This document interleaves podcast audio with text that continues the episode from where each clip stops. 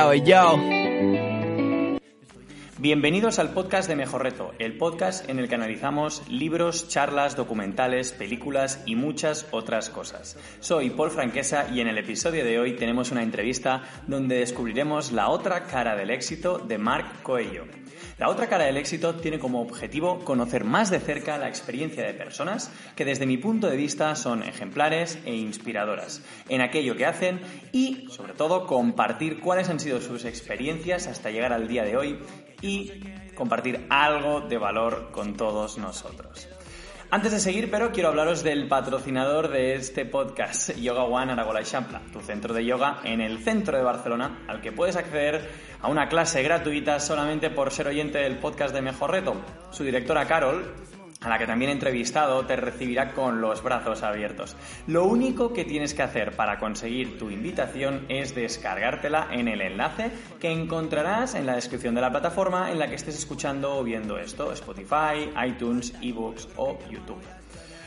Hoy tenemos con nosotros a Marc Coello. ¿Quién es Marc Coello? Marc Coello Prats de Sabá, nacido en el año 1992, es un emprendedor por naturaleza que ha fundado y dirige la startup catalana Paso de Cuina, una plataforma web con servicio de entrega de comida a domicilio que reparte eh, comida a las casas de más de tres localidades de la provincia de Barcelona desde finales de 2017.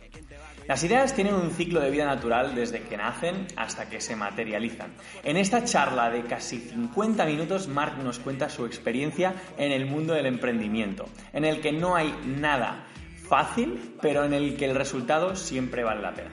Además, escucharemos cómo se le ocurrió la idea de Paso de Cuina, a qué se dedicaba antes de emprender, cómo pasó de ser un asalariado a trabajar para sí mismo y por qué decidió hacer contrato laboral a todos sus repartidores. Presente en Caldas de Montbui, en Palau, Solità y Plegamans y en Santa Perpetua de la Moguda, Paso de Cuina da trabajo a 12 repartidores, todos ellos con contrato a tiempo parcial, algo que como sabéis no es muy común en este sector. Así que nada, si os he convencido, vamos, pasemos a conocer un poquito más a Marco Hola E. Marc, buenas, ¿qué tal? Muy ¿Cómo bien, estás? muy bien. Muchas gracias por haberme recibido aquí en tu, en tu casa, en, en Caldas.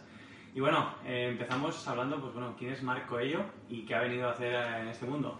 Buena pregunta. Eh, ¿Qué ha venido a hacer en este mundo? La verdad es que no lo sé. La verdad es que no tengo ni idea. Te lo podré decir de aquí unos 50 años lo preguntas, supongo que te diré un porqué ahora mismo. Ah, supongo que he venido a hacer lo que he hecho hasta ahora. De momento he montado esta empresa y yo qué sé, estoy feliz con las personas que han estado cerca de mí. Supongo que esto lo podría decir de ahora mismo qué es lo que he venido a hacer. De aquí a 50 años igual te digo la verdad de qué es lo que he venido a hacer. No sé qué haré de aquí, de aquí un tiempo tampoco, pero espero que sea positivo. Bueno, luego más adelante veremos a ver qué es lo que te gustaría hacer Vale. en estos 50 años. Primero de todo, eh, estamos haciendo esta entrevista en un momento post-confinamiento. Aún estamos eh, con una pandemia, la COVID-19. ¿Cómo lo has llevado tú? ¿Cómo, ¿Cómo has estado durante estos meses? ¿Cómo estás ahora?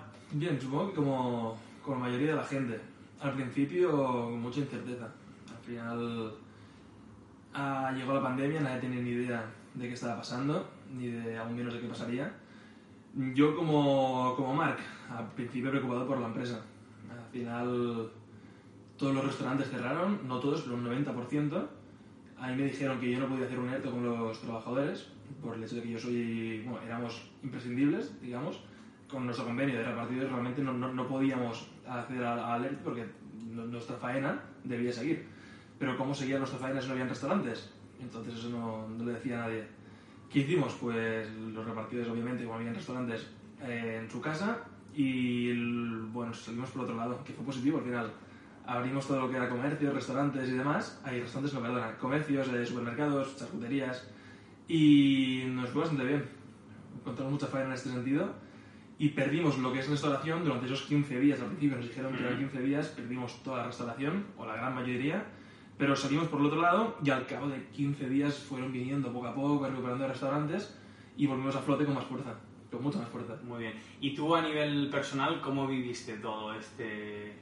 con- Muy rápido, la verdad es que muy rápido. Al mismo tiempo que toda la gente estaba en su casa confinada pensando en qué haríamos, como no podía hacer nada, estaban confinados. Yo cuando hablaba con la gente que, que era cercana a mí, me decían, joder, que el día se me hace súper largo. El mío se hacía súper corto. el mío se hacía muy corto, más que nada por, por el hecho de que mi cabeza no podía parar de pensar cómo saldríamos de esta. Los días pasaban volando, ah, con mil acciones, hablando con mucha gente, buscando sol- soluciones de todo el problema. Ujú. Pues pasé volando. Los primeros 15 días pasaron muy rápido, muchísimo. Ah, podríamos decir que has tenido un confinamiento pues, más llevadero, ¿no? Sí, dentro de cabe. Al, al nivel de confinamiento, de estar cerrado en casa, sí, mucho más llevadero. Al nivel de nervios, no. Ya.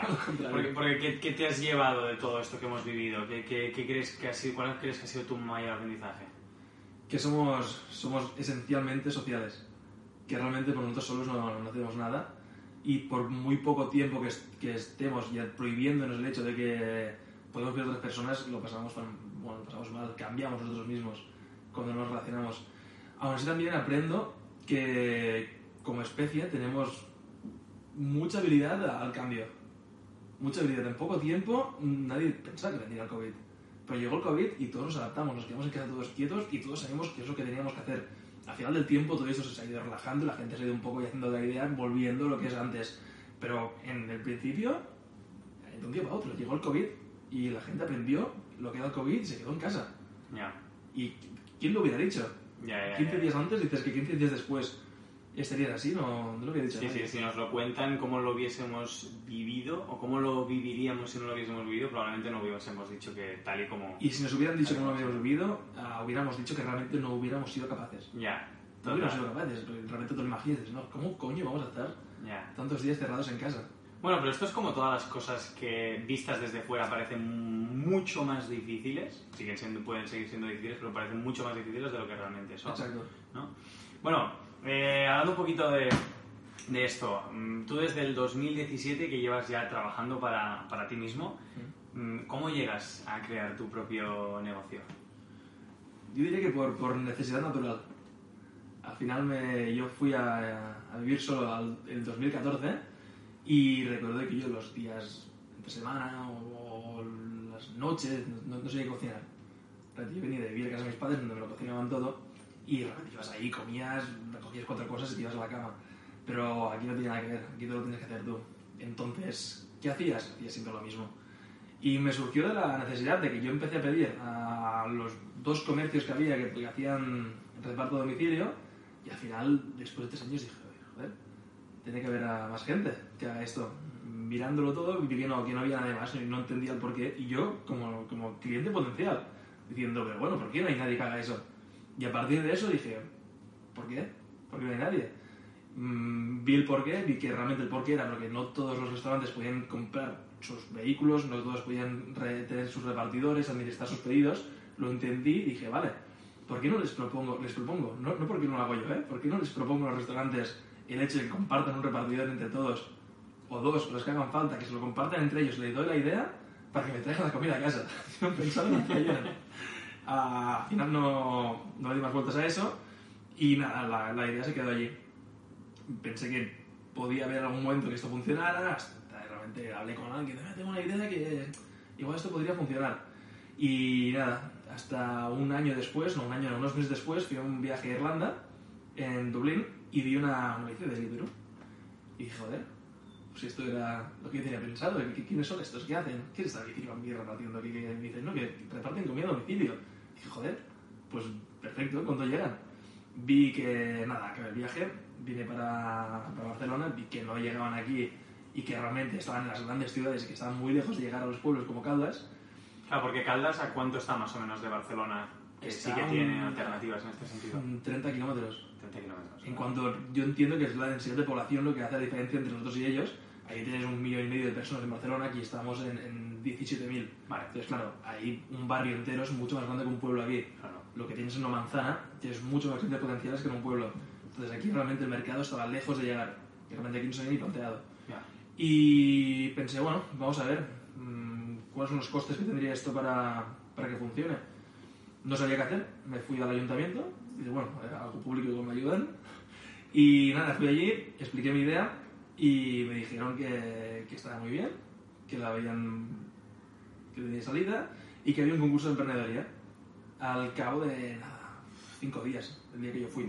Yo fui un, que fui, fui un miércoles el lunes siguiente ya se entregaba el concurso, se entregaba toda la documentación, un concurso que lleva seis meses tramitándose. Seis o cuatro, no, no me acuerdo Sí. ahora mismo. Y nada, me dijeron, apúntate. Y dije, vale, pero ¿qué, qué- qué tengo que hacer? Dice, tengo que hacer un business plan, un plan económico a cinco años vista y un vídeo promocional de, de tu empresa hablando por ti. Yo no tenía ni idea. De hecho, Paso de Opinión no existía, tenía otro nombre. Mi idea era, era Resta Casa, como el restaurante en casa, Ya. o Resta Casa. El nombre me gustaba. Y dije, vale, pues vamos a crear Resta Casa. Hice un business plan, lo más rápido que pude, hice un plan económico, que más o menos al final eh, eh, era idear qué podría pasar. Ya. Y donde sí que salió bien fue en el vídeo promocional que hice. Hice vendiendo la empresa un poco a lo que los restaurantes, los clientes, y allí fue donde se fijaron bastante. Y nada, y el concurso. a cinco días de, de presentarlo. Sí, sí. Y estuvieron, me acuerdo que estaban allí el director, unos de los directores generales de Iberia, otro de Portaventura, y aparte el, al- al alcalde del pueblo, el exalcalde ahora, y hay otra gente que había por allí que me dijeron, me vinieron a hablar de, ostras, está muy bien, me preguntaban cosas de cómo vas a hacer esto y cómo vas a hacer lo otro. Y recuerdo que en ese momento me lo inventaba todo, no tenía ni idea. Hacía seis días que me había planteado en serio tener esto para adelante y no tenía ni idea. Ah, me preguntaban cosas como la geolocalización de los repartidores para repartir un restaurante a otro sitio y yo me lo inventé todo. Es que, que no tengo ni idea. Ah, Yo supongo que, que, que sea de esta, de esta forma, pero ¿Crees que el hecho de tener tan poco tiempo fue lo que te permitió hacerlo como lo hiciste? Para, para ejecutar el, lo que tenías que hacer para el, el para hecho de que hubiera un- una fecha final para hacerlo, seguro que, que me, hizo, me hizo hacerlo más. Bueno, me hizo acabarlo. Si no hubiera un concurso, una fecha, yo voy a ir al ayuntamiento, me dicen que estaba muy bien, pero no hubiera un concurso por medio, yo realmente esto lo, lo hubiera dejado un poco más largo, lo hubiera hecho más rápido. Evidentemente, si la fecha hubiera sido 15 días después, hubiese sido mejor, tenido Ya. un poco más de tiempo para entender lo que estaba haciendo. Claro. En cinco días tuve muy poco tiempo para hacerlo, pero sí que el hecho de que hubiera un concurso y una fecha diciendo, vale, aquí tienes que estar con tus ideas claras y enseñarlas, eso sí que marcó una ayuda gigante. Porque claro, al final un emprendedor, un emprendedor es una persona que tiene ciertas cualidades para poderse lanzar en un proyecto como por ejemplo el tuyo, ¿no? ¿Qué crees que es lo que a ti te ha permitido eh, emprender un proyecto como Paso de Acuina? Buena pregunta. Supongo que el hecho de no, de no tener otra salida. El hecho de, de yo de joven escoger no estudiar, escoger trabajar y saber que en mi vida algún día tenía que buscar nada por mi parte. Si yo tuviera otro empleo o otros estudios conforme yo podía estar en, en, en creando pasos de cuina, pero al mismo tiempo podía trabajar de X cosa, que también me gustaría si hubiera estudiado, entiendo. Ah, supongo que me hubiera costado más aguantar tanto como aguanté en, en- la empresa. Supongo que al final es aguante. Al final es empezar la empresa, sabes que tiene futuro, sabes que, pero porque tienes que saberlo, no puedes dudarlo eso.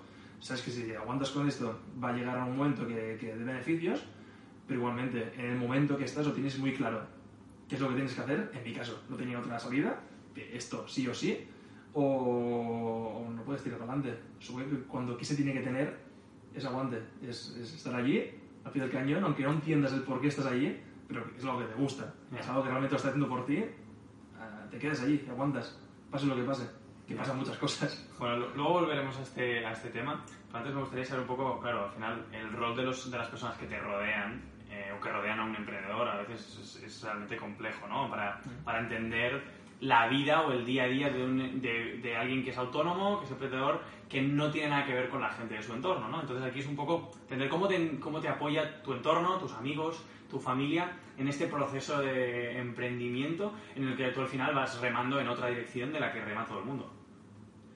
Al principio del todo, incertidumbre, diría. Al final, tú le cuentas a la gente tu idea, le cuentas lo que quieres hacer, y al principio te dicen, no, no lo acaban de entender. Realmente cuentas lo que quieres hacer, te dicen, bueno, pero esto cómo lo harás, pero y esto, no, y ¿no ves que esto no funcionará por tal cosa. Entonces, claro, la gente ve tu idea como tú la explicas, pero no ve tu idea. Es imposible que vean tu idea. Ya. Tu idea está en, tu, está en tu mente y ni tú puedes explicarla porque hace tan poco tiempo que la tienes. Y, y aún no sabes ni tú lo que, que- que tienes, no tienes nada. Tienes una idea que te vino y que crees que tiene futuro por cuatro números que has hecho, no tienes nada más que eso. Mm. Entonces la gente cuando le planteas, voy a hacer esto, te dicen, vale, te apoyo. Mi núcleo familiar me apoyó todo el rato, la, mi pareja también. Y estuvo bien, pero yo sé que no entendían nada de lo que hacía. No entendían nada. Yo iba a una reunión, les explicaba, mira, es una reunión con estos programadores, me han explicado esto y lo otro, no lo entendía ni yo Ya. como que lo entendieran ellos. Aún así, sí, siempre con apoyo y siempre han estado a mi lado. En eso no, no, no me han creado dudas en cuanto Ya. a no hacerlo. Bueno, claro, aquí supongo que es muy importante lo que tú has dicho, ¿no? La claridad, porque al final, pues el entorno a veces, sin quererlo, juega un papel que puede ser decisivo a la hora de la decisión que tú acabes tomando, ¿no? Al final, en tu caso, pues lo has dicho, ¿no? Eh, Sí. Tenerlo muy claro, aunque luego igual no soy capaz de transmitírselo, pero que esté claro en mi cabeza es lo más importante. Sí, ¿no? que tú lo tengas claro. Totalmente. Claro, tú cuando se te ocurre esto, ¿no? El resta casa que luego acaba siendo paso de Winamp, eh, tú tenías un trabajo como asalariado, es decir, Sí. eras empleado de, de una empresa, de un negocio. Eh, ¿Cómo se produce este salto de tener un empleo cobrando cada mes, haciendo un, un horario de 9 a 6 o lo que sea, trabajando de lunes a viernes, a autónomo, a emprendedor, a tener proyecto? ¿Cómo es esta transición? Muy lenta, muy lenta. Al final, a Paso de Cuinas se, se inaugura en, en octubre, no, en noviembre de 2017, pero la idea viene de abril de 2016, ¿Vale? donde todo este tiempo, como dices tú, estás asalariado y estás trabajando en otra empresa. Eh, nada, sigues asalariado, sigues trabajando en esa empresa, pero tu rato libre, o libre cuando acabas de esa empresa, tu mente está trabajando en esto ya. Ya estás puesto en esto, acabas de trabajar y te metes a, a hacer cuatro números, a ver con quién tienes que hablar, cuál es el siguiente paso, cuál es el siguiente paso, todo el rato mirando pasos siguientes hasta que llegas al, punto de encontrarlo y ir a por él. Eh, es buscar tiempo, es buscar tiempo. ¿Cómo lo haces lo de buscar tiempo? Porque claro, mm, mucha gente trabaja asalariado o trabaja como, como empleado y dice, es que yo claro, yo llego a casa eh, y no tengo ganas de pensar en otras cosas ni, ni tengo tiempo para pensar en otros proyectos. ¿Cómo Supongo, no puedo decirlo como piensa la gente, realmente no tengo ni idea. Yo sé que yo pensaba esas cosas porque no quería pensar en esas cosas, sino que esas cosas venían. ¿Vale? Yo, yo realmente sentía algo por este proyecto, sentía el proyecto era mío y, y realmente ese proyecto ya me ilusionaba tanto que cuando te venía, me venía a la mente directamente, yo me podía venir a la mente de ir a, yo qué sé, a hacer deporte. Pero me venía a la mente esto. Ya. ¿Por qué te venía a la mente? Lo que es algo que te, que te ilusionaba, lo que te venía de gusto hacer en ese momento era esto. No es que tuviera que buscar tiempo en, en cuanto ahora he acabado mi faena, ahora pongo a, ver la- a hacer la otra de autónomo. No. Simplemente cuando yo acababa mi faena, incluso durante esta faena, estaba pensando en lo mío. Claro. Estaba pensando en esto. Y, y cuando algo te ilusiona de esta forma, al final acabas sí. encontrando tiempo. Es, es muy, es muy fácil. Bueno, de hecho me contabas mientras comíamos que renunciaste a- renunciabas a algo sagrado para ti Sagrado. para dedicarle Las tiempo. ¿Qué era siestas. esto? Las siestas. Las fiestas. Sí, sí, yo era religiosamente de hacer siestas cada día de, de 3 de la tarde a 5. Religiosamente, no hacía falta ni despertador ni nada, yo realmente dormía esas horas. Sí. Hasta que me vino la idea y claro, te hace falta más tiempo para hacerlo. Si hacías la siesta y al final te levantas a las 5 y entre que te levantabas y todo y hacía la hora de cenar y ya no hacías nada. Renuncié a las, a las siestas, pero no es que renunciara, es que ya no tenía sueño. En ese momento lo que tenía ganas de coger mi portátil, meterme en la mesa y, y, y sacar lo que tenía en la mente. Y lo que te decía, ¿cuál es el siguiente paso? Al final no, no coges y tienes la idea de esto, esto no existía, no- pero nada comparado con esto existía, nada. Existía mi pequeña idea que tenía que darle el siguiente paso y cuando coges el siguiente, el siguiente. Ya. Hay que ir a ver ahora esta empresa de programación. Vale, vamos, nos gusta, no nos gusta, tenéis estos pros y los contras, vale, vamos a ver la otra. Cuando tenéis el programador, ya vamos a ver la comunicación, vamos a ver cómo se hace esto, cómo se hace lo otro, vamos a ver gestores. Siempre hay un paso siguiente. Es focalizarte en qué vas a hacer luego y entonces ya tu mente ya, ya, ya va directa a eso.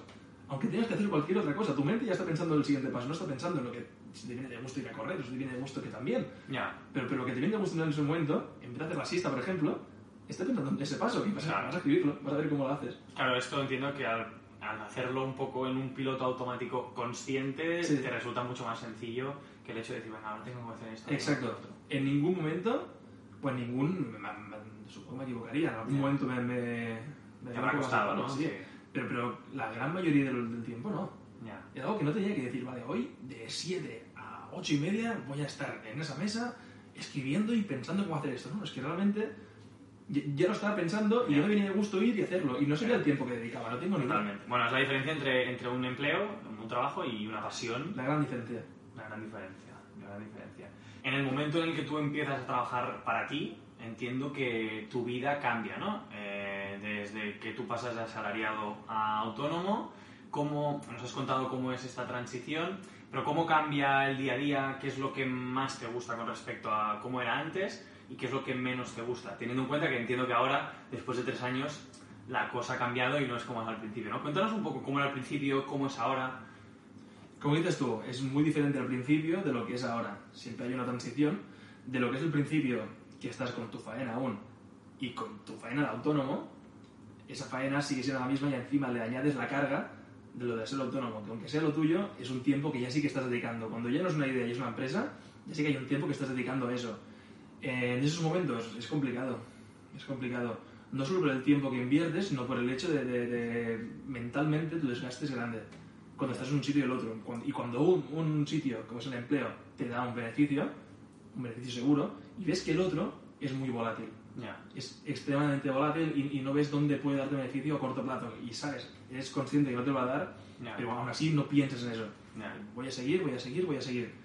Entonces el día a día en ese momento viene a ser el mismo que el de empleado, con un poco más de ilusión, porque ya está haciendo lo tuyo, pero la carga física y mental es, es, es mucho más grande. Pero llega al punto de siempre la barrera de los dos años. Todo el mundo habla que cuando tienes tu empleo, a partir de dos años, ya es cuando pegas el tirón. No sé por qué, dos años. A partir de un tiempo, dile dos años, dile uno y medio, dile lo que sea, Ujú. sí que llega un punto que rompes con tu empleo, cuando te metes directamente, te, te centras en autónomo, tengas muchos beneficios un poco ya ves que realmente ya hay unos brotes verdes, ya ves que ahí realmente ya crees que esto funciona, como lo creías antes, pero ya lo crees suficiente como para no necesitar un empleo aparte, una seguridad aparte. Ya vives directamente de esto. Entonces el cambio aquí es, es gigante, es, es, es algo que realmente cuesta un montón de definir si no, si no lo has vivido. Es, es no tener horarios, no, no trabajar. Yo no siento que trabaje Ya. aunque sí que trabajo, sé que trabajo, cojo las noches de 11, hay de 8 de la tarde a 11 de la noche, estoy administrando los pedidos, estoy puesto en, el- en- en la faena. Aún así, no, no siento yo que mañana tengo que ir a trabajar o, o tengo que hacer esto, porque lo haces porque es algo tuyo y te viene de gusto hacerlo. Ya. No, no tienes pensado, hostia, hoy es viernes, perfecto, hoy mañana es sábado, ya es fiesta, hostia, el domingo, mañana es lunes, qué putada. No, no existe eso, ya no hay, no hay más lunes, no hay más nada, cada día son iguales y, y tu faena es lo que realmente te, te llena, te, te gusta, es algo que haces por ti y la gran diferencia es esta. La gran diferencia es, es tú trabajar cuando tú quieres y trabajar entre comillas. No es lo mismo trabajar como trabajas como asalariado que cuando trabajas para lo tuyo. Claro. No tiene nada que ver. Claro. Y, y encima que no tiene nada que ver, escoges tú cuándo hacerlo. Tienes libertad total de tiempo. Ya, claro, ahí es un poco donde está el, el gran cambio, ¿no? El renunciar primero a un poquito durante un tiempo, totalmente incierto, no sabes cuánto tiempo será, y luego, pues para poder, mm, bueno, cosechar el trabajo que has hecho, ¿no? Estos brotes verdes que comentas. ¿Cuándo, ¿Cuándo es el momento en el que decides dejar tu empleo? Es decir, ¿cuánto tiempo pasa desde que nace esto y tú te haces autónomo hasta Ujú. que dejas tu, tu empleo? Pues pasó unos dos años y medio, supongo que pasó. Desde el hecho, desde que yo ideé la Vale. empresa, me hice autónomo. O sea, desde abril de 2016 No, me hice autónomo al final. ah, en... ¿Cómo me hice autónomo?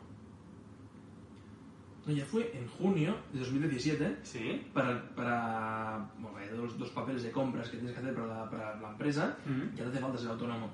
O tener un registro en el IAE. que Sí, no sí. que allí es donde haces el, el paso de ser autónomo. Pues pasaron dos años. Dos años desde la idea hasta que me hago autónomo, pero aún no había existido la empresa. Claro. Entonces, el momento que yo dejo de ser asalariado fue en el año pasado, 2019, a, a finales de 2018, principios de 2019. Vale.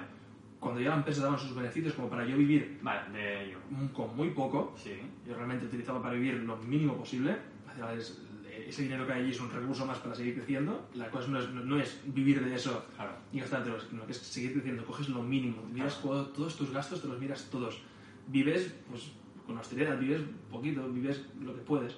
Aún así, eso da cuenta, sí que poco a poco Claro. el beneficio es más grande y vas, y vas ganando más. Al final aquí es cuando realmente eres libre y financieramente no te preocupas por lo que harás mañana. Al principio, el paso de, de asalariado a autónomo es un miedo terrible de qué pasa si el mes que viene tengo X problemas, no puedo llegar a mis facturas, no puedo pagar a mis trabajadores, no puedo hacer lo siguiente. Claro. Pues hay un punto que, que, que no como no suficiente capital como para decir, vale, ahora lo hago, sino que hay un punto que la empresa te requiere más de lo que puedes dar siendo asalariado y ya haces el paso, te, Claro. te- te haces empresa. Y ahí haces el paso. Y nada, la diferencia es esta. El hecho de, de ya tener tu propio tiempo. sueldo que puedes tener y para invertirlo en, en- en tu sueldo. Ya, ya, ya. Bueno, hemos comentado y hemos estado hablando mucho rato de, de que, claro, que tú antes tenías un empleo, ¿no? Que trabajabas en el negocio de otra persona. ¿Qué hacías tú antes de Paso de Cuina? Era un taller mecánico. En un taller mecánico. Sí, me surgió la oportunidad en la que había segundo de bachillerato ¿Vale? y la cosa era o universidad o trabajar.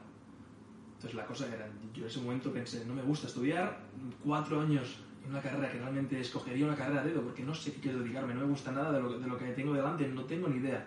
Que pondría una carrera y sé que el día siguiente querría otra o no querría estudiar. Ya. Hice el paso, uno de los pasos grandes que hice y me fui a trabajar. La ventaja es que mis padres tenían una empresa, es un taller mecánico, se dedican a mecanizar piezas. Mm, Recibimos la pieza virgen de una estampa con su forma, nosotros metíamos los engranajes. Metimos agujeros, metimos las torcas, me- me- metimos con el, entorno, mil cosas de una producción de, de- de aluminio. Y nada, me dedicaban básicamente toca casi todos los ramos de la empresa. La ventaja de ser de, de la familia es que yo también podía ver los números por detrás, podía ver cómo se hacían muchas cosas y ahí acabas aprendiendo lo que es una empresa realmente. No del todo, pero tienes una noción un poco para que luego no te dé miedo encender Ya. la tuya, no te dé tanto miedo, miedo siempre tienes, Ya. pero tienes un poquito de noción de cómo, de cómo, cómo se hace. Mi trabajo ya era muy transportista, me dedicaba mucho a transportar cosas de- del punto A al punto B, que con 18 años es perfecto, coges tu coche, sales de- del punto A, metes la música, vas al punto B, perfecto. Claro. Final de mes cobras, genial. Sí que hay de, de todo, hay montaje, hay mecanización, se está de pie, muchas horas de golpe, sobre todo lo de levantar temprano, 8 horas seguidas, eso es una putada. Ya. Con tus amigos veías que realmente tenían sus estudios y tenían más tiempo, tú tenías que trabajar ese tiempo. Lo bueno, que tus amigos en ese momento no podían gastarse nada. Tú ya tenías tu sueldo. Claro. Tú ya, ya- ya eras económicamente sostenible, vivías en casa de los padres y realmente Claro. iba bien. Claro. Porque, claro, la empresa de, mm, del taller mecánico era de tus padres. Sí. Es decir, tus padres podríamos decir que eran también emprendedores de su época, es decir, autónomos, propietarios Sí. de su negocio. Sí, sí. De una familia que tanto por parte de madre como parte de padre, todos han tenido negocios. Supongo que esto no sé si es genéticamente, Mira, igual lo llevas, lo llevas en la sangre, ¿no? Puede ser, puede ser. Al final te dan una visión global de lo que es una empresa, ya con todas tus generaciones por detrás, ya han sido empresarios, sabes lo que es vivir desde dentro Claro. de una familia con empresas, vayan bien o vayan mal. Al final eso tiene que ver, pero sabes lo que es una empresa, sabes lo que, lo que es un sueldo que te llega un mes y el mes siguiente no tanto, entiendes los miedos, ves muchas cosas dentro de una empresa. ¿Recuerdas algún consejo en especial que te hayan dado tus padres que te haya servido mucho? ¿O, algu- o alguna sugerencia o algo en concreto que te hayan dicho ellos? Pues concretamente ahora mismo, un consejo en particular que te puedo decir con tres palabras, no hay ninguno. Al final lo que sí que transmites es, es aguante, es, es quédate ahí, aguante lo que haga falta, que al final llegan, llegan los brotes verdes, al final llega lo bueno. Supongo que es eso, no te sé decir exactamente una frase que os digo, pero es lo que me han transmitido y no solo cuando yo en de la empresa, sino que durante toda la vida. Una, Claro. final, una familia de, de- cuando hay empresas, ya entiendes cuando es un momento complicado, ves que al final el momento complicado convierte en un momento bueno. Y con toda la vida vas aprendiendo eso, esa dinámica de, de subir y bajar, es lo que vas entendiendo y dices, vale, eso es lo que va a pasar. La montaña rusa del, del Sí. emprendedor. Eh, Paso de Cuina, ¿fue tu primera idea o habías tenido alguna idea antes? Como todos, al final nuestra, nuestra mente trabaja, pero que se ha quedado en el tintero y que nunca has llegado a Sí, desarrollar. sí, sí. Sin dar muchos detalles por si algún día quieres desarrollarla. No, no. Pero... Tengo ideas de antes y ideas de después. Siempre hay alguna idea que es algo que podría funcionar. Antes de paso de cuina, sí. Sí, sí. Al, como te decía, yo salí de los estudios para trabajar, pero no iba a trabajar en un taller mecánico toda mi vida. Final sabía que yo lo que quería era montar mi propio negocio. No tenía ni idea de qué. Pero tenía, tenía seguridad. Tenía seguridad en que en algún momento Eso iba a pasar. sabía que, que iba a encontrar algo, no por arte de magia, sino porque algo me apasionaría y diría, vale, pues voy a hacer esto. O no, no lo sabía, pero quería jugármela. Entonces, en aquel momento, mil ideas que podían venir. Yo que se me acuerdo de una, que, que era una idea, muy mala. Eran, ¿cómo, cómo era? Duchas. Había un local con duchas de masaje súper buenas y cobrar a la gente podía ducharse allí. Y no, no dices por qué, tenían 20 años y dije, esto, esto puede ser buena idea. Empecé a mirar precios de duchas y, cómo hacer esto. Realmente no tenía ni idea de qué estaba haciendo y menos mal que no hice nada. Al final vi que realmente no tenía ninguna salida. Hasta lo expliqué y parecía que tengo esta idea. Y dijo, ah, pues está muy bien. ¿Qué coño iba a estar bien? Eso no valía nada. Pero sí, ideas como estas, te explico esta, pero alguna más tendría que ahora no recuerdo. Pero esa sí que se fue una que me acuerdo de ir a algún local a, mirar las, esas duchas, mirar los precios, ver lo que me costaría un local, encontrar locales y todo. Pero con 20 años es un- tienes la idea y eso, pero no te das cuenta que no, que no vale la pena. Cuando llegó esta idea fue diferente. El potencial que tenía esta idea era mucho más grande y al final te lo planteas mucho más. Pero sí, ideas se ha tenido siempre. Y post pasos de cuña también hay algunas ideas. Dentro del sector de la restauración sobre todo. Hmm. Es un sector que aún no ha avanzado el siglo XXI, yo creo, y hay muchísimo que innovar ahí dentro, muchísimo. Es un sector gigante en España, todo lo que es restauración y hostelería, y hay muchísimo a innovar aún. Y claro, viviéndolo desde dentro, hay muchas cosas que es, esto funcionaría mucho mejor si lo hicieran así, y esto, que no, no, no diré lo que es, esto les ayudaría. Siempre tienen ideas. Y cuando tienes un negocio entiendes lo que, lo que es un negocio, y al final es lógica. Encuentras más ideas, siempre encuentras algunas. ¿Crees que esto no será lo único que vayas a emprender en, esta vida? Espero que no. Espero que no. Emprender como tal, sí. Emprender como hemos emprendido esto, espero que este sea el último. Como de cero a esto, sí. Pero yo no trabajaré tanto. Yo no me veo en 50 años en paso de cuina. No me veo. Yo intentaré hacer otras cosas. Pero digo, emprender, como lo que es realmente emprender, empezar de cero, buscar capital, a- con tus propias manos hacer la cosa, seguir yo repartiendo en bicicleta durante tanto tiempo, eso no volveré a hacerlo. Ya. Sí, sí, sí, sí, puede ser. Ojalá pudiera volver a hacerlo. Ojalá puedas, ojalá puedas escoger. Vale, si le tuvieras que explicar a tu abuela de 80 años y a tu primo de 10 qué es paso de cuinar, que para los que no lo sepáis, paso de cuinar en castellano, en español, significa paso de cocinar, ¿qué les dirías? ¿Cómo se lo explicarías a tu abuela y a tu primo? Sencillamente nos dedicamos a llevar com- comida al domicilio de la gente. Es lo más sencillo que creo que entenderían los dos. Mm. Tú estás en tu casa y haces así con el dedo y te lo llevamos, te llevamos la comida que tú quieras a tu puerta. No, no, es que es- no, al final, o sea, la magia de una buena idea está en poder simplificarla sí. lo Sí. más eh, a tope. Nos has explicado cómo ha nacido la, la idea, nos has explicado también qué te inspiró a lanzar este proyecto. Eh, cuando tú lanzas Paso Cuinar, en ciudades como por ejemplo Barcelona, ya existía, pues bueno, ha salido el nombre de Libero, ha salido, bueno, no ha salido, pero existía por ejemplo Globo, ¿no? Eh, ¿Cómo utilizas tú la experiencia de otros o, el- la, re- o la referencia que te daban estas empresas para tú construir Paso de Cuinar? Si es que los utilizas en algún momento, Sí. simplemente dices, sí. no, no, yo quiero hacerlo a mi manera. En el momento que vuelvo de- del viaje a Dublín y veo la mochila de Deliveroo, entonces me empiezo a informar de cómo funcionan estas empresas. La verdad es que son, o ahora igual no tanto, pero en esa época, en 2017, no, 2016, cuando llegó la idea, eran muy opacas.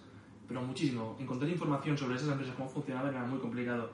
Sobre todo los porcentajes que cobraban los restaurantes, no salía por ningún lado. Ya. Era algo muy opaco, algo muy nuevo que realmente la gente nos estaba preguntando, no había entrevistas, no, no había nada. Entonces mm, empecé a buscar donde podía. Y más que en Deliveroo, porque de Deliveroo no encontré casi nada, me fijé en ese momento en la nevera roja. No sé si os acordáis de la nevera roja, Sí. que estaba en Barcelona, en Madrid. Y antes de la nevera roja había unos que se llamaban. ¿Cómo se llamaban? Entuboca.com. Y fue esos los que, los que vi que eran madrileños, que al final los compró la, la nevera roja por 2 millones. Sí. Y esos sí que en su entrevista final de venta explicaron muchas cosas. Y dije, vale, esto se hace así. Esto, vale, claro, esto se hacía así. Aún así la idea era totalmente distinta. La idea de en tu boca, una nevera roja, es como Just Eat. Tienen un portal, pero ellos lo reparten. Entonces ellos meten lo que sería la página web de Sí. De Cuina, pero entonces cada restaurante se dedica con sus repartidores a repartir los, los pedidos. Y se queda una comisión siempre un poco más pequeña que las empresas que sí que tienen repartidores, Claro. y ganan con eso. En aquel momento me fijé en eso, pero vi que en Calde esto no funcionaría. Es imposible que cada restaurante se, se administrara sus repartidores. Realmente el negocio estaba en coger repartidores y pagarlos entre todos los restaurantes, o que una empresa tuviera repartidores y, y explotar todos los restaurantes para, para, para, para que saliera cuenta los repartidores. Y empecé un poco a ciegas en ese sentido, porque solo estaba Deliveroo. En, en ese momento, que, que estuviera creado, Globo no estaba. Globo como idea, igual estaba, pero Globo la idea principal, me acuerdo que era la de te llamamos cualquier cosa. No, no era ni restauración, tenías ese botón, Sí, clica, te llamamos lo que tú quieras. claro. Entonces, claro, no, no era como nuestro, Ya. era algo diferente. Y Uber, no, no existía, Uber Eats aún no existía, no, no por nuestra zona al menos, Ya. no, tenía ninguna noticia de Uber Eats, así que nos fijamos mucho en la roja y en Just Eat. Y le metimos el hecho del, del reparto, que al final empezamos casi de cero, no teníamos ni idea de, de nadie que lo estuviera haciendo. algo de delivery, pero eran muy opacos, había muy poca información. Ya, ya. Has comentado que si trabajar en el proyecto, que si repartir, que si administrar los pedidos, ¿qué era todo lo que hacías? Es decir, ¿qué hacías tú al principio y qué haces ahora? Al principio absolutamente todo. Absolutamente todo. Menos la programación de la página, eso lo tenía un programador. Ujú. Y la comunicación también la derivé a una empresa que, que se dedicaba a eso. Pero todo lo que era recibir el pedido y que llegara hasta el cliente, era yo que iba al restaurante, cogía el pedido con la bici le llevaba al cliente. Y esto es algo que, que sigo haciendo. No con tanta frecuencia como lo hacía antes, antes lo hacía cada día, y ahora en momentos lo sigo haciendo. Ayer mismo tuvimos un problema Santa Perpetua y yo mismo fui a Santa Perpetua y repartí tres pedidos para desatascar el problema. Que es algo que siempre he hecho, pero al principio haces mucho, al principio haces todo. Al principio te, te, encargas de absolutamente todo. Ya.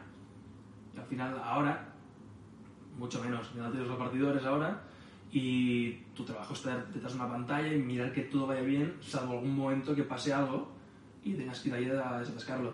Claro. Pero haces muchos pocos pedidos y todo lo que es comunicación, que antes lo derivaba, pero muy poquito, lo derivo casi por completo, lo dejo otra empresa. Y lo que es formación, igual. Antes tocaba muy poquito, la toco menos. Ya que se dedica autónoma- autónomamente, se ya hace todo lo que quiere. Total, total. Y bueno, al final mm, los recursos con los que cuenta uno al empezar son importantes. Es decir, con qué capital contabas, Eh, cuánto invertiste, ya no solamente a nivel de dinero, sino también a nivel de, de tiempo, que, que más o menos nos lo has comentado, pero bueno, eh, cuéntanos un poco más. A nivel de capital mío, en ese momento supongo que unos 3.000, 4.000 euros, no más. Mm, Solo eso. Sí que me, me apalanqué un poco en el banco. Cogí un crédito de unos 17.000 que sirvió para entender lo que es la, la página web, para crearla y por cuatro cositas más. A partir de aquí todo lo siguiente ya vino a partir de clientes. Ya vino por, por ingresos que teníamos como empresa. Los gastos al principio eran muy pequeños. Teníamos nada, el, el crédito del banco, a mi cuota de autónomos y la parte de, de- de comunicación. Por todo lo otro, como yo era el repartidor y, y empezamos con mi hermana y mi primo también que nos ayudaban, con un salario muy pequeñito, es decir, no había unos gastos fijos muy grandes. Entonces ya poco a poco, el dinero que sacábamos de eso, que siempre daba un poco de dinero, lo utilizamos para crecer, para seguir invirtiendo. Pero, pero sí, el capital al principio era muy poco. Ya. Suerte del banco que, que conseguí que me diera un crédito, un crédito pequeño, que no lo estamos hablando de mucho dinero, pero suficiente como para entender la llama. Eh, ¿hasta, ¿Está devuelto ese crédito o...? No, pudiera estar devuelto, pero, pero ya bien pagarlo como dos plazos. Perfecto. Creo que lo hice a cinco años y es lo que van cobrando. Y Ah. entonces el dinero que, voy recibiendo lo utilizo para otras cosas. Claro. En vez de coger y pagar el crédito. Y Claro. no, no, no me urge. Claro. ¿Quién es, ¿Quién es la persona que igual más te ha apoyado en las operaciones de, de la empresa? Las operaciones. Sí, es decir, en, en el día a día, no en esto que hacías al principio y Sí. dices, hostia, pides ayuda a alguien que tengas al lado. Eso fue una amiga. Una amiga se llama Noelia, que al principio me acuerdo que, que cuando yo tenía que salir a repartir, o hubiera un momento crítico, ella se quedaba con el ordenador para, para, para, para apoyarme. Y se quedaba mirándolo todo. Y había muchas cosas que yo me, me, me apoyaba en ella. De, hostias, ¿qué, ¿qué coño hago ahora? ¿Qué haría ahora? Eso que tienes en la mente, pero necesitas hablarlo, lo hacías con ella. Ya. Sí, sí, me ayudó muchísimo al principio. Al principio, igual unos cuatro meses, cuatro o cinco meses. Estuvo casi al pie del cañón. Estuvo allí, sí, sí. ¿Sigue, sigue vinculada a ella con Paso de Opinión de Sí. alguna forma? Sí, sí. Ahora es la, la- una de las tres que llevan la comunicación. De los cuatro ahora. Ah, muy bien. Sí, sí. Muy bien, muy bien. Bueno, tu ángel de la guarda, En eh, principio sí. Noelia. Eh, con respecto a la forma en cómo trabajan las otras empresas, mm, Globo, eh, Deliveroo, eh, Paso de Cuñá ofrece un contrato laboral a todos sus trabajadores, a Sí. todos sus repartidores. Exacto. Eh, ¿Qué significa esto para un sector tan criticado y tan en el ojo del, del huracán por las condiciones que suelen tener los repartidores? Es decir, ¿qué significa eso? Yo creo que, que todos deberíamos hacer lo mismo. Al final, llámale autónomo, llámale como quieras, está trabajando por ti, está entregando tus pedidos de tu empresa y tiene unos horarios. Que no va a hacer un pedido de comida a domicilio a las 6 de la tarde nadie, no va a hacer un pedido a las 3 de la mañana, es decir, va a hacerlo de 8 a 11, mayoritariamente. Si hay alguno que lo haga que a las 7. Pero al final les pides esos horarios a los repartidores que tienen que estar allí. Ah, creo que se merecen un contrato. La dificultad de hacer el contrato es que ya estás invirtiendo en un coste fijo, independientemente de que si tienes demanda al otro lado. Eso entenderlo fue complicado. Ya. Al principio fue muy complicado, porque tenías unos costes fijos, el repartidor cobra igualmente, trabaje o no trabaje. Entonces eso es un problema. Aún así, si aguantas suficiente tiempo y haces que la demanda crezca, ya sale cuenta esto. Claro. Ya se le cuenta. Y aparte eso también, la- al tener siempre, los- casi siempre los mismos repartidores. Nosotros tenemos repartidores que llevan mucho tiempo con nosotros. No hay tan, tan- tanta variedad de... tanta entrada y salida de repartidores. No quieren dejarlo tan rápido. Cuando son autónomos, entran, salen. Y es normal, cuando se dan cuenta de lo que es ser autónomo, y lo que te que sí, se llevan, digo, igual si no una comisión de 3 4 euros por pedido, de los cuales ahí resta el 21%, 21 de IVA y después resta la cuota de autónomos, resta de luego el IRPF, que ¿qué les queda? No les queda nada Ya. les queda poquísimo. Eso igual un mes o dos lo aguanta porque se piensa que puede hacer algo más, pero cuando se dan cuenta Ya. se van. Entonces, cuando tenéis unos repartidores que ya saben cómo, la- eh, cómo es la profesión, ya saben cómo hacerlo todo, todo sale mucho más fácil. No tienes que enseñarle constantemente a una persona cómo tiene que hacer el, el trabajo. Y hay personas que llevan mucho tiempo, saben cómo se hace y lo hacen mucho mejor que los demás. Ya. Y es la profesión al final. A quantes, a quantes persones de trabajo pasó a cuidar ara mateix? Actualmente a 12. A 12 personas. ¿Todos del, del pueblo o de la comarca del Valle Oriental? En, sí, de la comarca. Cada, cada persona, cada repartidor en su pueblo. Que decir, los repartidores de Caldas viven en Caldas, los de Santa Perpetua viven en Santa Perpetua. Vale. Siempre busco las personas que, que vivan en el mismo sitio, más que nada para conocer las calles. Que final trabajas con Google Maps, como todo el mundo, pero es mucho mejor si sabes dónde estás en todo momento. Efectivamente, efectivamente. Bueno, eh, un par de, de reflexiones que me gustaría hacerte.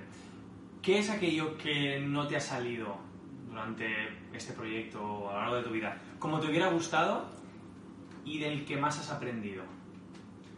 En junio de 2018 abrimos Granollers, la ciudad, y hubo un crecimiento muy grande. Yo empecé ya en, en Caldas, al poco tiempo fui Palau, al poco tiempo me fui a Santa Perpetua, y al Que poco son tiempo... pueblos, entiendo, más o menos parecidos Sí. a nivel de habitantes.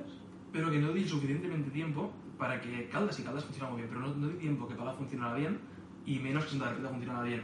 Iba muy rápido todo, quería, quería crecer muy rápido. Entonces llegué a Granollers y no tenía suficiente capital como para aguantar ahí mucho tiempo.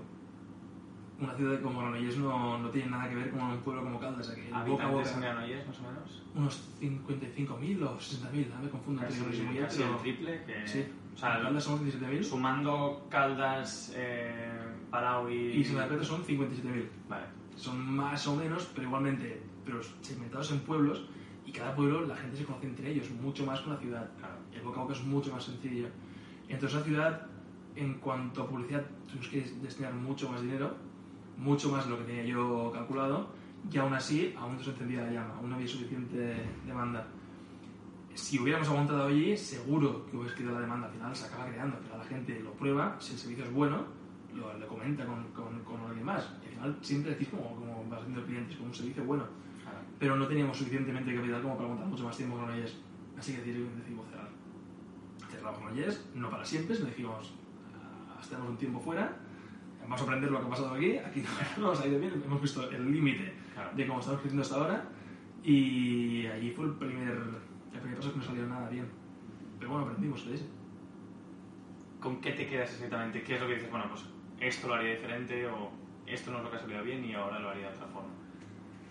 Mm, Supongo que lo- la cantidad de restaurantes que tenía al principio era muy pequeña. En Granollers empezamos con tres restaurantes. En ningún sitio empezamos con tan pocos. En ninguno.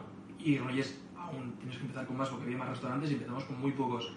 Por el hecho que tú ibas a los restaurantes en Granollers y no encontrabas a los propietarios como te encuentras aquí en los pueblos.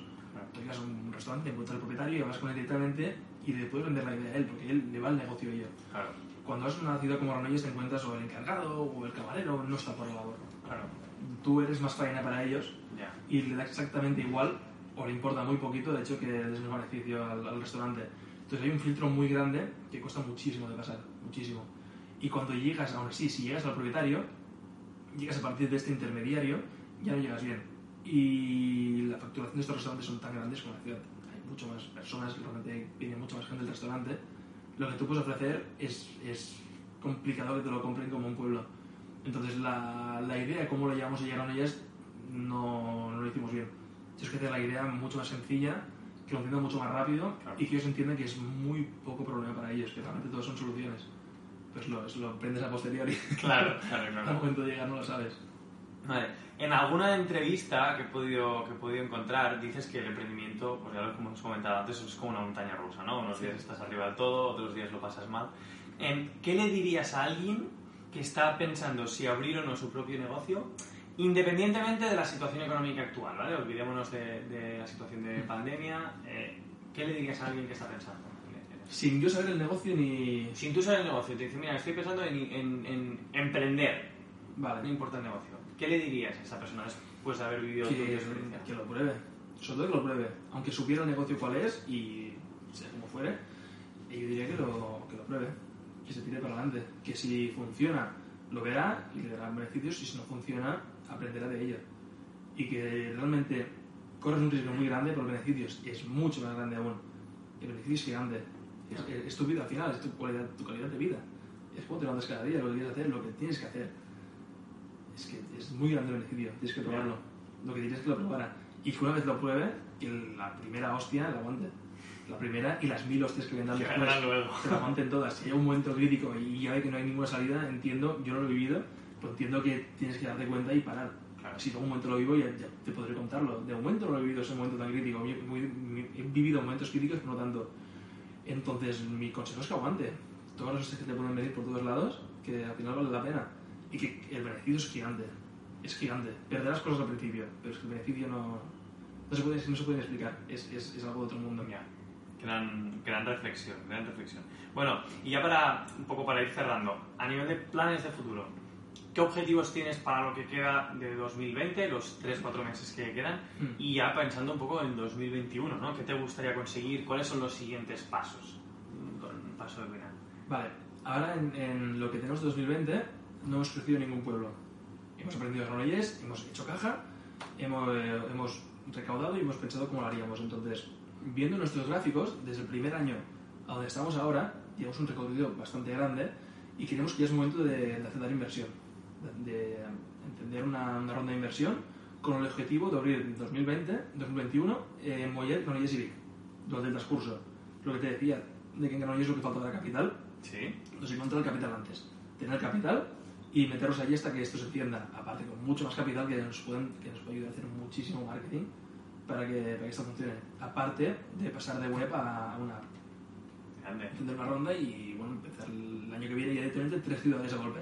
Pasar de 57.000 habitantes que tenemos en total, contando los tres pueblos, a 250.000 o algo así. Que has multiplicado por 5 Claro. al final, a vista de inversor, es, es, es un proyecto muy escalable, que es lo que busco al final. Claro. Tú pones dinero en un sitio para que realmente esto se pueda multiplicar por, por X. Porque entiendo que ni Vic, ni Mollet, ni la otra ciudad que has dicho que es Granollers. Granollers, eh, tienen un servicio de este tipo. No de este tipo. Tienen, ya ha llegado Uber Eats, por ejemplo, Vale. pero llegado en su formato Justin, en formato primera Vale. generación, digamos, solo Vale. página web, pero sin repartidores. Claro, que los repartidores los pone cada restaurante. Sí. Por lo tanto, hay muchos restaurantes que no tienen la Les posibilidad. cuesta mucho más, les cuesta mucho más. Entonces, sistemas como el nuestro, o como el de Globo en Barcelona, o como Uber en Barcelona, o Deliveroo, no, no, no han llegado aún. Bravo. aún no han llegado y creo que no... Bueno, ahora con el sistema de pandemia actual creo que está más cerca que antes que llegue. Pero sí, ya sí que nos surge un poquito Ya. llegar antes que ellos.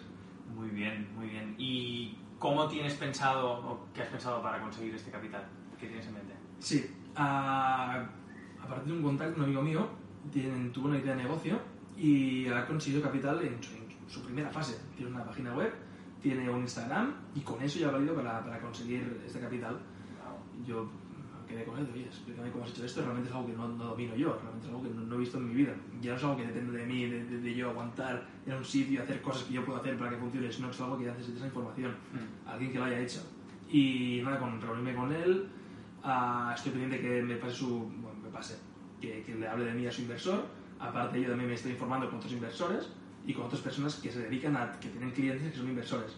Son los que, los que levantan la ronda son personas que, que tienen a su lado muchos inversores que dependen de él Claro. y son quienes que te lo tramitan. Entonces, empezaría como él, buscando a esta persona que tramite la ronda y con, bueno, con mi pitch, con mi proyecto financiero y nada, y a buscar un inversor. Bueno, y esperemos que esta entrevista también te pueda servir un poco como carta de presentación. sí, sería bueno. sí, sí. Bueno, Marc, eh, para, para finalizar, me gustaría que me dijeras eh, un personaje o una persona eh, que a ti te ha inspirado la que más. Muy inspirada. Sería muy tópico, pero Elon Musk. Elon Musk. Elon Musk, del mundo de emprendedoría, supongo que todo el mundo, o que todo el mundo diría a Elon. Era una persona que, que, que te lees su libro, el tío empieza en Sudáfrica con, siendo muy listo, pues que llega, te monta Tesla, te monta SpaceX, te monta Solar City, y es, es una locura. Y lo- lo- el momento que más, que más admiro de él es el hecho de, de la montaña rusa que dijimos. Subes para arriba, te pegas la hostia abajo del todo y sales a flote otra vez, pero sales mucho más arriba aún. Este tío es lo, lo que más has hecho, este es un tío súper agresivo que, que metió todo su dinero en SpaceX. Y le quedaba un lanzamiento solo, solo le quedaba un puto lanzamiento y metió todo su dinero. Y sale bien, y míralo. Ya, bravo, bravo. Un, un libro que, que nos recomendarías. Uno en particular, supongo que el, el flujo del cuadrante del dinero, de Robert Kiyosaki. Grande. Es algo muy sencillo, pero que realmente lo que te dice es muy importante. De cómo pasar de tu cuadrante izquierdo, de empleado, al cuadrante derecho. De o autónomo, o mucho mejor, no, de, de dueño de negocio o de inversor. Ya, Es muy importante ese libro. Supongo que es el que más me ha marcado, no marcado, no es igual que más haya aprendido, pero esa lección ya. es, es, creo que es la más importante. Bravo, bravo. Y por último, eh, una película que nos recomendarías. Pero no tiene nada que ver con... con... Para que alguien más te obvios. diga, hostia, a mí esta película me ha aportado, me ha, Sí. me ha hecho ver las cosas de otra manera. Hay una que se llama Tu vida en 65 minutos, Vale. que es, que es de Barcelona, y no sé, bueno, diría que es mi peli favorita. ¿Sí? No, tiene- no sé si me aporta algo a lo que es el mundo del Bueno, entretenimiento. es tu pero película sí, favorita. algo ¿no? tendrá, sí, sí. Muy bien, muy bien. Pues nada, Marc, eh, muchísimas gracias por tu tiempo. Encantado de compartir este, este rato, esta casi una hora eh, contigo. Y bueno, eh, te deseo que esto siga dando muy buenos resultados y que te siga haciendo tan feliz como, como hasta ahora. Muchas gracias. muy bien. Gracias por todo. Gracias por haber llegado hasta aquí. Espero que el episodio te haya gustado tanto como a mí grabarlo y prepararlo para ti. Mark es un crack. Si quieres tener más información sobre Mark o sobre Paso de Cuina, visita el enlace que encontrarás en la descripción de la plataforma en la que estés escuchando este episodio. Si te ha gustado, compártelo con tus familiares, amigos, conocidos, grupos de WhatsApp, con quien sea. Y si crees que ha sido la hostia, puedes acercarte a Apple Podcast y dejarme una reseña con tu valoración. De esta forma me ayudas a que el podcast pueda llegar a más y más gente. Recuerda que podrás encontrar más episodios en Spotify, en Apple Podcast, Evox y YouTube. Ah, y si quieres ser el primero en recibir entrevistas como esta y otro contenido de valor en tu móvil o en tu bandeja de entrada, tienes dos opciones. Puedes unirte al canal de Telegram poniendo Mejor Reto en su buscador, poniendo Mejor Reto con una R, o puedes suscribirte dejando tu mejor correo en la web www.mejorreto.com barra podcast. A Marc le deseo el mayor de los esfuerzos y a ti, gracias por estar aquí y nos escuchamos muy pronto. Hasta la próxima. Estando en mi sitio, saber pedir perdón y dar las gracias. Ah. A dormir, a dormir todo, que es tardísimo.